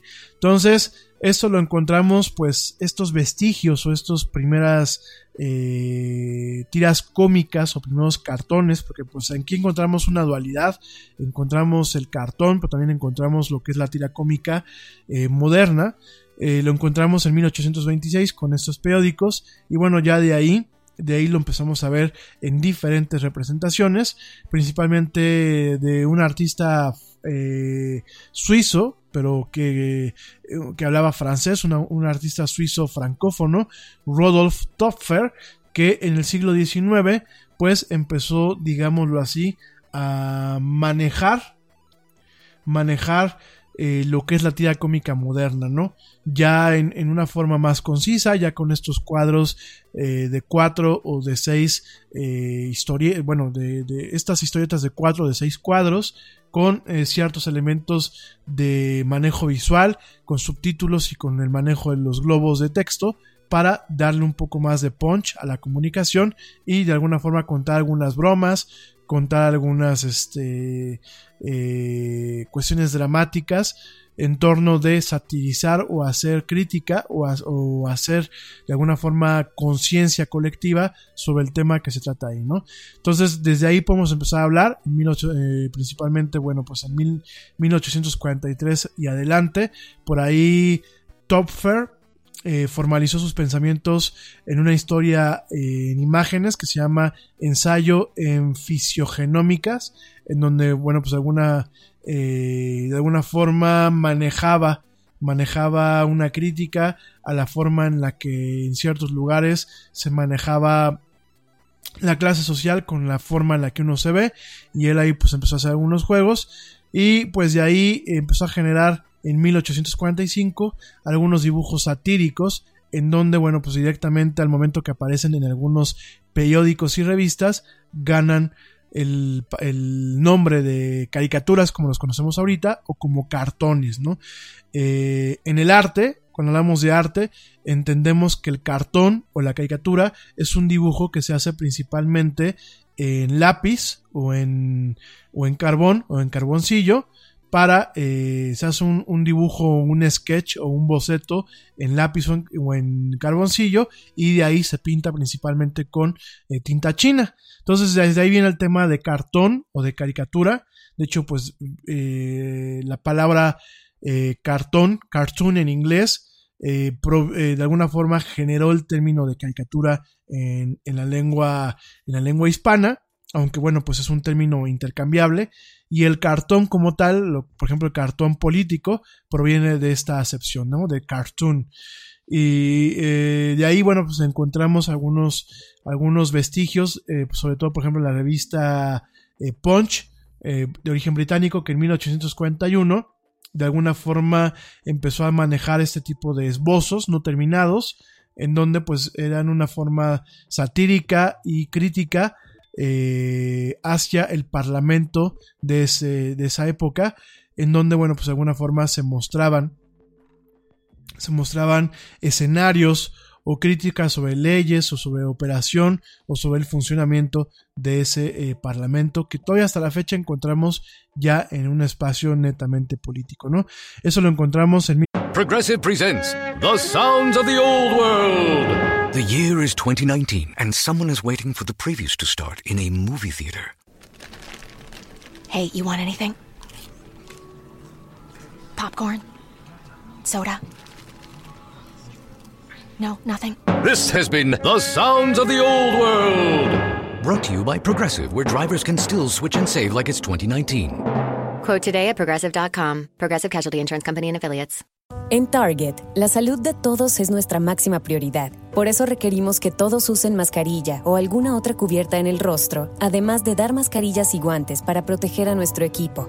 Todos los días limpiamos las tiendas a profundidad, también los carritos y canastas después de cada uso. Recuerda que cuentas con nuestros servicios de compra fácil, sin contacto, como Drive Up y entrega el mismo día. Creemos en estar siempre cuidándote. Siempre lo haremos. Conoce más en target.com diagonal a Bullseye View. 1845 en, en Reino Unido. Eh, en Estados Unidos encontramos eh, las revistas Judge y POC que bueno, pues eran muy populares. Y en Francia encontramos el Fliegen de eh, Blatter y eh, Le, Le Charivari, espero que lo haya pronunciado bien, Le Charivari, que bueno, son publicaciones que en algún momento popularizaron en aquel entonces lo que era el cartón político de crítica, ¿no? En 1865 nos encontramos en Alemania eh, un cartón que se llamaba Max y Moritz, eh, creado por Wilhelm Busch. Eh, y bueno, fue una publicación en Alemania que de alguna forma profundizó profundizó lo que era el tema del cartón y el tema del cómic utilizado no como un tema de entretenimiento, sino como un tema de crítica y sátira social y política, ¿no? Uf, sí es un tema, es un tema a profundidad, ¿no? ¿Cómo vamos con la hora? Ya son ocho y media. Hoy voy a acabar prontito, sobre todo porque algunos de ustedes me dicen que están lidiando en el tráfico y el tema del frío. Pero solamente te quiero decir que eh, primer, mm, eh, las primeras publicaciones de eh, tiras cómicas serializadas, que es esto que una tira cómica empezaba en, una, en un ejemplar y a lo mejor esa narración terminaba tres o cuatro, cinco o seis ejemplares después, no fue de alguna forma incorporado de forma masiva o de forma estándar hasta 1867, cuando en la revista humorística Judy, eh, allá eh, de origen británico y en el Reino Unido, eh, encontramos un personaje que era bueno, pues realmente la tira se llamaba Ali Sloper Half Holiday o día festivo, medio día festivo de Ali Sloper, en donde encontramos, encontramos un personaje con este tema episódico, con este tema regular, y en donde aparece eh, de una forma ya constante, contando una historia a través de diferentes tiras cómicas de forma episódica, ¿no? Esta este tira cómica que se llama Ali, Sloper Half, Ali Sloper's Half Holiday eh, fue una creación de C.H. Ross y fue ilustrado por su esposa de origen francés, Emile de Tessier. Esto pues fue eh, en 1884 y bueno, pues de ahí directamente eh, se publicó en esta revista Judy, principalmente ya, bueno, en 1867 se publicó en la revista Judy, en 1884 se crea su, propio, su propia tira cómica publicada por eh, los hermanos Dalciel, que pues era una tira cómica de 8 páginas de largo o de longitud y se imprimía en blanco y negro en tamaño tabloide, ¿no? Esta revista fue tan popular con la clase trabajadora que, bueno, llegaron a tener en aquel entonces hasta una circulación de 350 mil ejemplares por eh, cada edición que se sacara, ¿no? Entonces, este, a partir de ahí, en 1890 se lanzan dos eh, revistas de tiras cómicas eh, hacia el público británico, lo que era Comic Cuts y Illustrated Chips, que bueno, de ahí se establecieron, establecieron la tradición del cómic británico como una, eh, como pues ejemplares antológicos que contenían directamente eh, estas tiras cómicas, ¿no? Lo que después nos tocó ver en Estados Unidos ya en tiempos modernos con personajes como Garfield, como Peanuts, como Charlie Brown, etcétera, ¿no? En los Estados Unidos el trabajo que encontramos pues fue directamente eh, el libro, el libro de Hogan Sally y The Yellow Kid, que bueno, fueron creaciones de RF Outcalt, que de alguna forma reciben el crédito de haber establecido la forma y las convenciones de la tira cómica americana eh, hasta el día de hoy y que de alguna forma permearon principalmente las tiras cómicas aquí en lo que son las Américas, no solamente la tira cómica americana, sino la tira cómica de México, de Colombia, de diferentes países, ¿no? Eh, lo encontramos ya después, eh, a posteriori, cuando ya hay una, una tira cómica pues ya establecida de, alguna forma estándar. Lo encontramos, eh, bueno, encontramos en Estados Unidos principalmente durante 1920 y 1930. Empezamos a ver, ya antologías de cómics, tanto en, en, el Reino Unido como en Estados Unidos. En el Reino Unido encontramos tiras cómicas como el Dandy y The Vino o el Frijolito, que bueno, son tiras cómicas eh, interesantes y muy representativas. En Bélgica, lo decía yo ayer, en Bélgica encontramos a Hersch. Hersch crea lo que son las aventuras de Tintín, como lo conocemos aquí en México, o bien como se llama eh, eh, pues correctamente, las aventuras de Tantan en francés. Esto pues fue una pequeña tira cómica que funcionaba como un suplemento eh, para, un, para diversos periódicos y de ahí bueno pues nos encontramos estas hojas, estas tiras cómicas de los domingos o de los sábados, en donde, bueno, pues directamente se narraba un tipo de historia, ¿no? Eh, las aventuras de Tantán, o de Tintín, como lo queramos llamar aquí en México, o en francés como Les Aventures de Tantan. Es una serie de 24 eh, álbumes de, cómics creados por eh, el cartonista George Remy, que bueno, hoy lo conocemos con el seudónimo Hersh.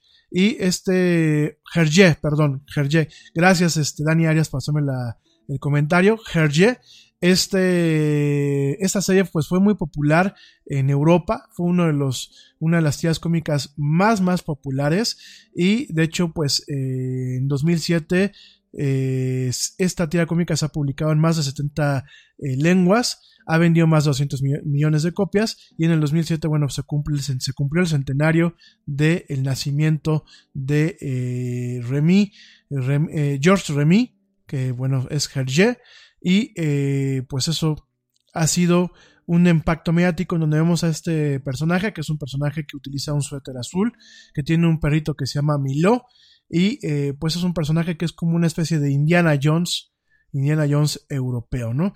Eh, ha sido adaptado tanto para radio, para televisión, para teatro y para películas. La primera vez que surge este cómic, y me parece interesante comentarlo, o esta eh, bande de cine, como les dicen eh, en, los países francófonos, esta bande cine tira cómica o tira, o tira ilustrada, eh, esta serie que pues es, ha sido inspiradora de muchas series cómicas, no solamente en Europa, sino también en otras partes.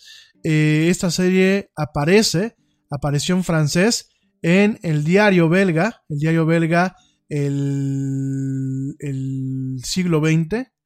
Eh, primero apareció, perdónenme, primero apareció en el pequeño, el pequeño veintiavo, así se llamaba el periódico, Le Petit Vingtième, Madre de Dios, de veras que hoy sí estoy totalmente idiota. ¿eh? Le Petit Vingtième es el, periódico donde apareció. Apareció el 10 de enero de 1929 y después, bueno, era un pequeño suplemento cómico, principalmente para jóvenes que y para niños, que era parte del periódico belga Le, eh, Le eh, el siglo XX, ¿no? Entonces, perdónenme. ¿eh? Entonces, este, ahí es donde aparece lo que es este, esta tira cómica que es muy popular. Después da pie a una revista totalmente enfocada a Tintín, que se llamó la revista Tintín como tal. Y en 1950, Hergé crea los estudios Hergé, que eh, pues de ahí creó estos libros, estos álbumes eh, oficiales de Tintín y de ahí, bueno, pues eh, crearon, crearon lo que era eh, películas, cine, etc., caricaturas, bueno, de todo, ¿no? ¿Quién era Tintín? Ya te dije quién es. Es un cuate que os voy a compartir las imágenes en nuestras redes sociales. Tintín era un periodista moderno, mm, digo moderno para aquellas épocas. era un periodista y aventurero. Te digo, era una especie de Indiana Jones. Tintín siempre fue auxiliado y acompañado por su fiel perro Milú, este, que bueno, en, inglés le, le llamaban Snowy. Eh, también habían otros personajes como el Capitán Haddock, que era, eh, pues era como muy rudo. Eh, el profesor Calculus, que era, este, bueno, el, profesor Calculus era como lo manejamos aquí en, México y en, y en, Estados Unidos, aunque realmente en francés es el profesor Tournesov, y así como el par de detectives gemelos Thompson y Thompson, o en, en, francés Dupont et Dupont, y eh, la diva de ópera clásica Bianca Castafiore, ¿no? Realmente eran los personajes que apoyaban a Tintín, que salían en todas sus, sus caricaturas, y eh, tiene un, tema de dibujo muy, muy limpio, de hecho le, le llaman eh, de línea clara, ligne claire, así le, le llaman en francés, eh, tenían ciertas eh, entes narrativos muy bien estudiados, eh, muy bien manejados, mezclaban algunos thrillers políticos, misterios, fantasías, ciencia ficción, y bueno, de hecho mucha gente decía que Hergé era una especie de Julio Verne contemporáneo con esto que era las aventuras de Tintín o Les Aventures de Tantan, como le dicen en francés, ¿no? Entonces, este, muy interesante, es un, es un tema que aquí en México nos llegó a, nos llegó a llevar, este tema de Tintín, lo llegaron a pasar en, en, Cartoon Network, yo me acuerdo una temporada, en este canal de paga, también en México, en, en, la televisión abierta, lo llegaron a pasar, y de ahí empezamos a encontrar que en Europa tenemos este punch, este punch importante en cuanto a lo que es la tira cómica, de ahí, bueno, pues también encontramos, después de Tintín, encontramos en su momento también a Asterix, eh, Asterix llega más o menos por las mismas épocas, Asterix también es un, es un tema importante porque también de alguna forma permeó lo que era el, cómic como lo conocemos. Eh, Asterix, que se llamaba Asterix el Galo, o en francés se le conocía como Asterix, o Asterix le Galois. Amigos que estudian francés, así como Dani Arias, si ven que meto una pata con la pronunciación, por favor coméntenmelo. Y este Asterix le Galois, bueno, pues es una es un cómic que apareció el 29 de octubre de 1959 en la revista eh, belga que se llamaba Pilot. Y eh, este cómic fue escrito por dos personas. De alguna forma también plantea la forma de trabajar del cómic contemporáneo, porque a diferencia de Hergé, que Hergé dibujaba y escribía los guiones y las historias, en el cómic contemporáneo lo encontramos, y como, como también pasó en Asterix, encontramos que era siempre escrito por una dicotomía, ¿no? O por un dueto. Siempre tenemos a un escritor, que es el que escribe el tema narrativo, y a un dibujante, que es el que, eh, pues de alguna forma, dibujaba los personajes, ¿no? Valga la redundancia. En este caso, Asterix eh, eh, era escrito por René, René Goscinny, e ilustrado por Albert Uderzo. Perdón, Albert Uderzo hasta la muerte de Goscinny en 1977. Y ya eh, a partir de ese año, Uderzo no solamente eh, dibujaba, sino escribía las aventuras de Asterix y de sus compañeros, ¿no?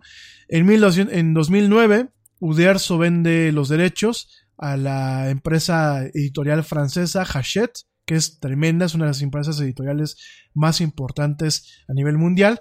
Y en el 2013, un equipo nuevo que consiste de Jean-Yves Ferry, que es el que escribe todas las aventuras, y Didier Conrad, son las personas que, que bueno, Didier Conrad es la persona que dibuja, fueron los que eh, tomaron esta historieta cómica, la pusieron eh, en un plano de modernidad y hasta el año pasado 37 volúmenes han sido escritos, dibujados y publicados, ¿no?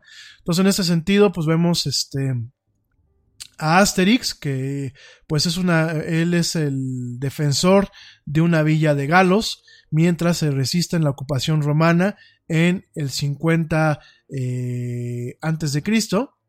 Y en este caso, pues eh, gracias a una poción mágica que ha sido creada por su pues por su doctor o, su científico residente, aunque ellos les dicen druida, eh, Panoramic, Panoramix, este, Panoramix, pues es, la, es el mago o el científico que eh, les da, les da esta bebida mágica a Asterix y a su amigo Obelix, y cada vez que se toman esta bebida, pues les permite de alguna forma luchar con fortaleza y con poder contra los romanos, ¿no? Entonces, este, es una tira cómica muy interesante, es una tira cómica eh, que pues habla un poquito de ciertos conflictos políticos llevados en un tema netamente eh, del cómic. Este, este personaje ha sido uno de los eh, personajes más famosos franco-belgas a nivel mundial. Eh, junto con Tintín.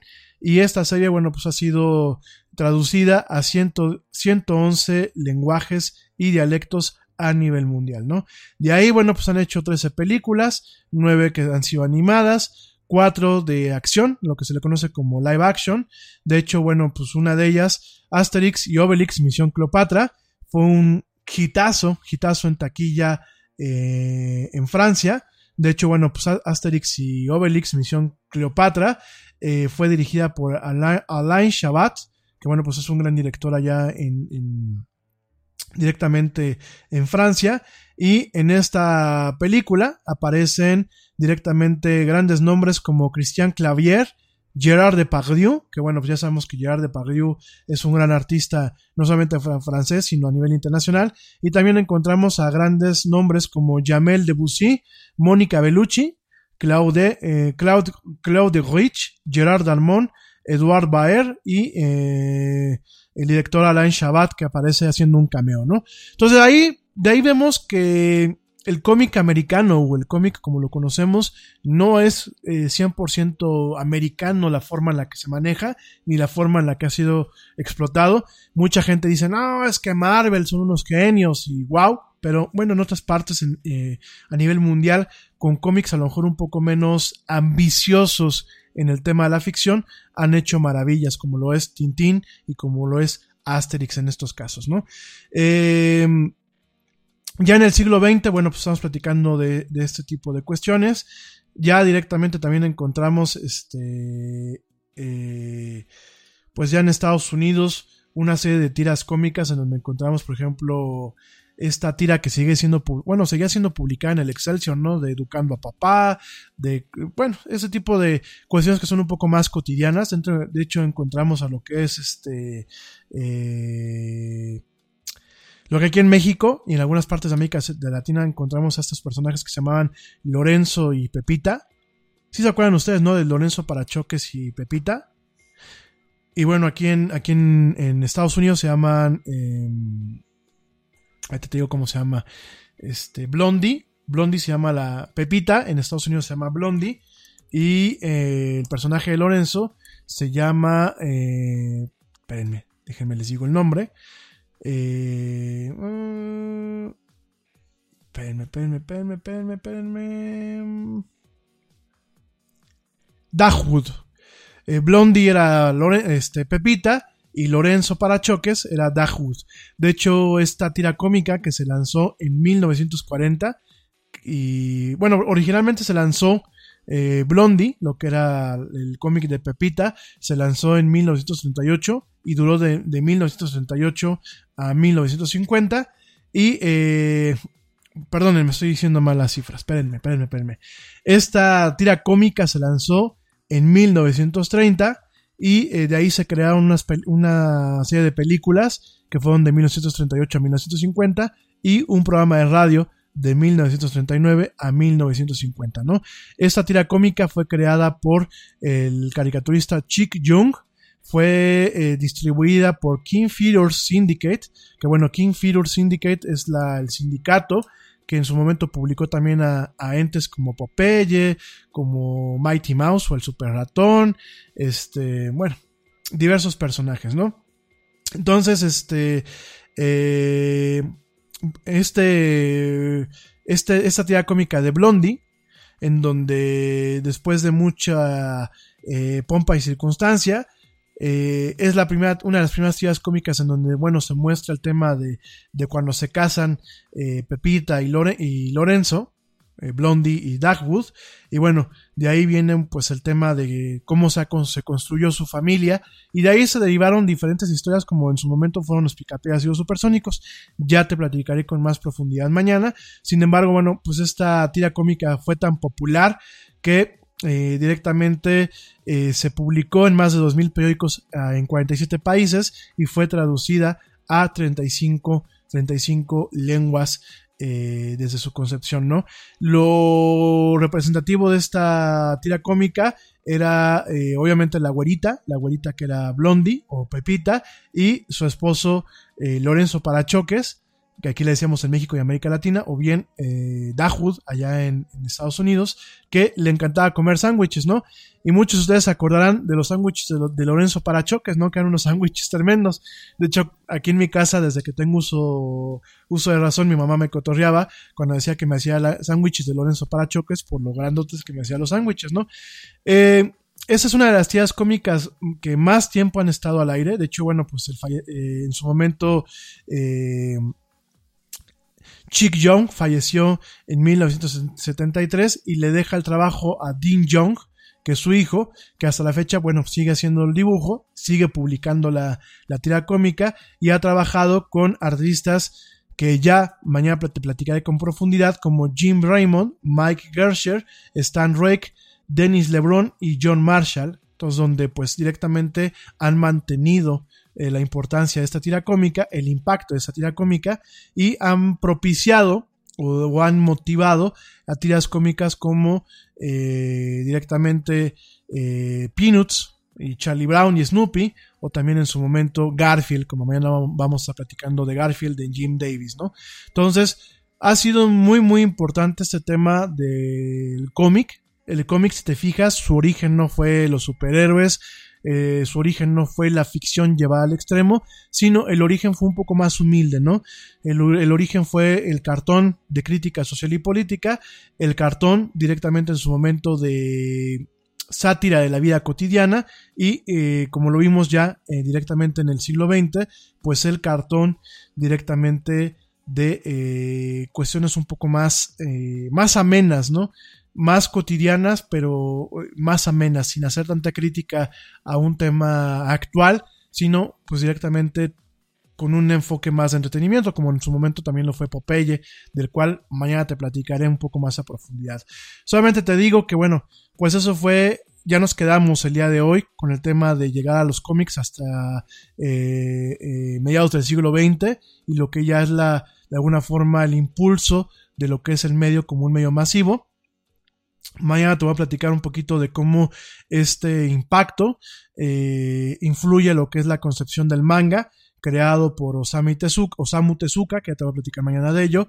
También te voy a platicar ya de eh, tiras cómicas como Peanuts de Scholz, como Garfield de Jim Davis, o bien como eh, directamente Calvin and Hoops de Big Watterson, o bien también te voy a platicar de cómics, ya de tiras cómicas que son, siguiendo este mismo formato, pero ya en un tema más crítico, más crítico del, tema político y contemporáneo, como Dilbert en su momento, o como Doonesbury también en su momento. No vamos a estar platicando todo ello. Aquí en México también tuvimos un impacto con el cómic, como te lo platiqué. También en países como Argentina, como Colombia, como inclusive Guatemala. Vamos a estar platicando de todo eso mañana. Y si no nos da tiempo de terminar este tema mañana, bueno, nos iremos también al lunes para platicar. Y todo esto, ¿por qué lo estoy haciendo? para ti que a lo mejor estás eh, apenas escuchando el podcast o que no escuchaste el programa de ayer y de antier, todo esto es una forma de homenaje, pero también es una forma de contextualizar por qué alguien como Stan Lee, más allá de ser la, eh, el icono popular que hoy, hoy, hoy conocemos, tiene relevancia.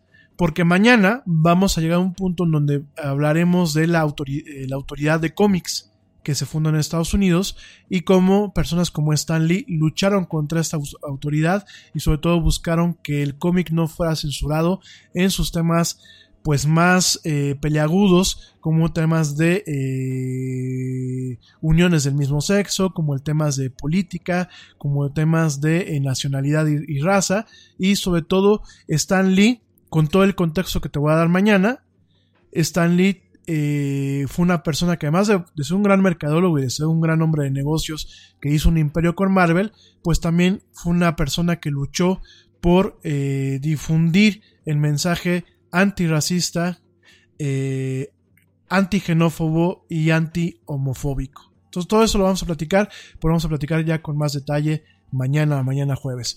Oigan, pues ya me voy, ya son las nueve, me muero de frío, ya me quiero ir a mi casa, ponerme la pijama y meterme. Seguramente que muchos de ustedes, como me lo comentaron, también tienen las mismas ganas. Pero mañana nos sintonizamos en punto a las 7 pm, hora central de México, en una emisión más de esto que es la era del Yeti. Eh, yo soy Rami Loaiza. Gracias por acompañarme, gracias por bajar el podcast, gracias por escucharme en Spotify, en, en iHeartRadio, en Tuning Radio y gracias por escucharme en vivo. Te dejo con una frase, con una frase eh, directamente de Stan Lee para hacerle un poquito de honor, como se lo hemos estado haciendo a lo largo de esta semana. Y esta frase nos dice que si Shakespeare y Miguel Ángel estuviesen vivos hoy en día, y si ellos decidiesen elaborar un cómic, Shakespeare podría escribir el guion y Miguel Ángel dibujarlo. ¿Alguien pondría en duda de que esto no sería una forma de hacer arte? Eso es lo que nos decía en su momento Stan Lee, sobre todo porque, bueno, durante mucho tiempo Stan Lee defendió el cómic como una forma de expresión, pero también de arte. Pero bueno, mañana, mañana vamos a seguir platicando esos temas. Ya te dejo, ten una excelente noche, llega bien a tu casa, maneja con cuidado. Ten cuidado también amigos si estás manejando lugares donde ha caído agua nieve o donde ha caído nieve, por favor maneja con mucho cuidado, conduce con precaución, más vale llegar tarde, pero llegar. Y espero que mañana tengas un excelente jueves colmado de muchas bendiciones, de muchos éxitos, de mucha dicha y de mucha buena vibra. Pórtense mal, cuídense bien, los peques, por favor, pórtense bien y cuídense bien. Y como dice el tío Yeti, vámonos, porque ya nos vieron. Nos escuchamos el día de mañana.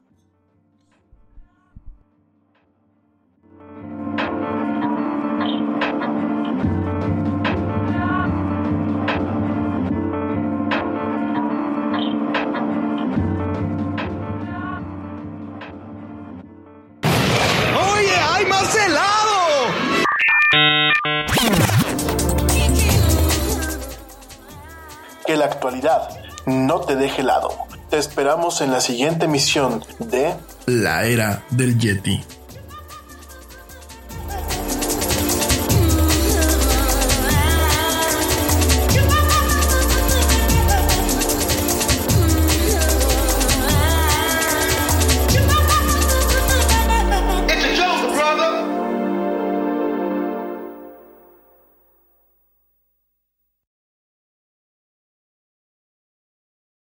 Progressive presents The Sounds of the Old World. The year is 2019, and someone is waiting for the previews to start in a movie theater. Hey, you want anything? Popcorn? Soda? No, nothing. This has been The Sounds of the Old World. Brought to you by Progressive, where drivers can still switch and save like it's 2019. Quote today at progressive.com. Progressive Casualty Insurance Company and Affiliates. En Target, la salud de todos es nuestra máxima prioridad. Por eso requerimos que todos usen mascarilla o alguna otra cubierta en el rostro, además de dar mascarillas y guantes para proteger a nuestro equipo. Todos los días limpiamos las tiendas a profundidad, también los carritos y canastas después de cada uso. Recuerda que cuentas con nuestros servicios de compra fácil, sin contacto, como Drive Up y entrega el mismo día. Creemos en estar siempre cuidándote. Siempre lo haremos. Conoce más en target.com diagonal a Bullseye View.